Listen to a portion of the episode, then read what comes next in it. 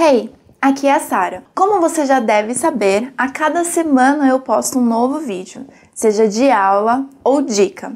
E o que eu quero com essas dicas é ajudar a você e ao maior número de pessoas possível a falar inglês. E sabia que você pode me ajudar nisso? Funciona assim: quanto mais likes e visualizações esse vídeo tiver, mais o Google e o YouTube vão sugerir ele para outras pessoas. Então vamos combinar uma coisa? Você assiste esse vídeo até o final e se gostar, dá um like e compartilha com seus amigos. Desse jeito, vamos juntos ajudar muito mais pessoas a falarem inglês. Bom, agora vamos às dicas de hoje com meu brother-in-law. Olá, meu nome é Douglas e hoje a gente vai falar sobre o clima. Chega de falar de comida. E a gente vai começar pelo basicão, que é quente e frio. Repete comigo, quente, que é hot, hot, que a gente já viu isso antes, e frio é cold, cold. O som do L, ele, ele é aquele L do lá, lá, lá, que você põe a, a língua no céu da boca. Então repete comigo, cold, cold. A palavra clima em si, a gente fala weather, o, th, o TH do weather, a gente coloca tipo um som de Z, mas você põe a língua para fora mesmo. Então repete comigo, weather, weather. Previsão do tempo fica weather forecast. Então a palavra previsão, forecast, forecast previsão do tempo, weather forecast. Quando a gente vai falar de chuva, repete comigo, rain, rain, chuva, rain. Quando a gente fala de chuva, a gente vai falar de probabilidade de que vai chover. Então a gente vai falar de percentage, de percentuais. Então 50%, 50%.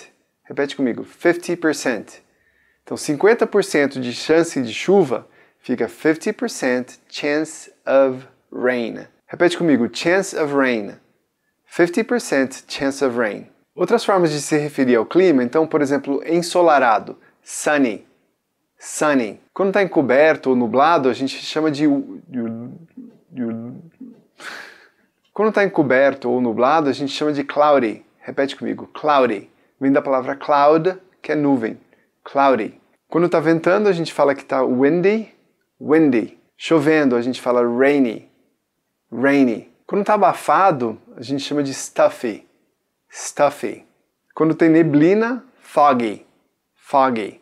A neblina em si é fog, repete comigo, fog. E neve é snow, repete comigo, snow.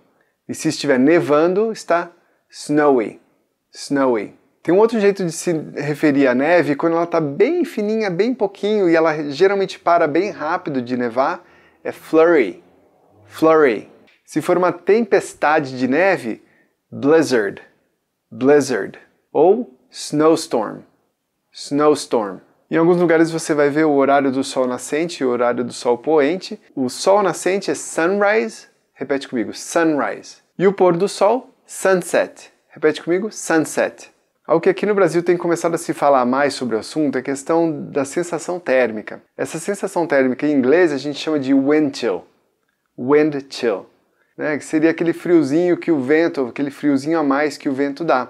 Isso se refere mais quando está muito frio ou quando está muito calor. Às vezes você ouve falando de temperatura, ah, fez 38 graus com sensação de 40 e tantos.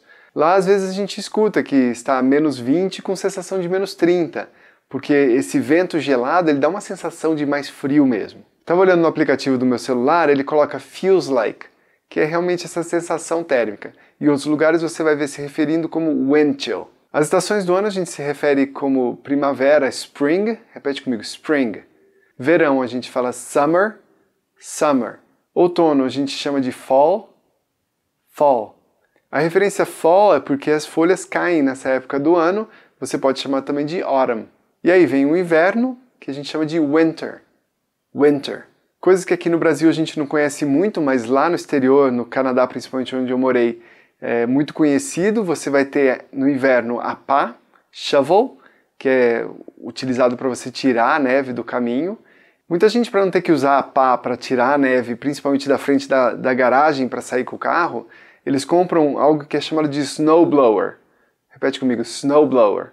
É uma maquininha, parece um cortador de grama, mas que ele vai jogando. O blow é de assoprar, né? Ele vai assoprando a neve para longe. E uma das cenas mais interessantes de se ver é quando eles passam recolhendo a neve que o caminhão empurrou para a calçada, para o canto, eles passam com um caminhão e esse caminhão vai jogando dentro de um outro, que é uma caçamba, esses caminhões que carregam areia, por exemplo, ele é, ele é alto, e ele vai jogando a neve para dentro desse caminhão para limpar a mesma rua. Gostou? Então lembre-se do que combinamos. Curta, compartilhe com seus amigos, comente e vamos ajudar muita gente a falar inglês. E se você quer mais do que dicas, se quer descobrir como aprender inglês de um jeito rápido e muito fácil, então faça parte da minha lista VIP. Deixa seu e-mail no link da descrição do vídeo que eu vou te enviar um material exclusivo. See you later. Bye bye.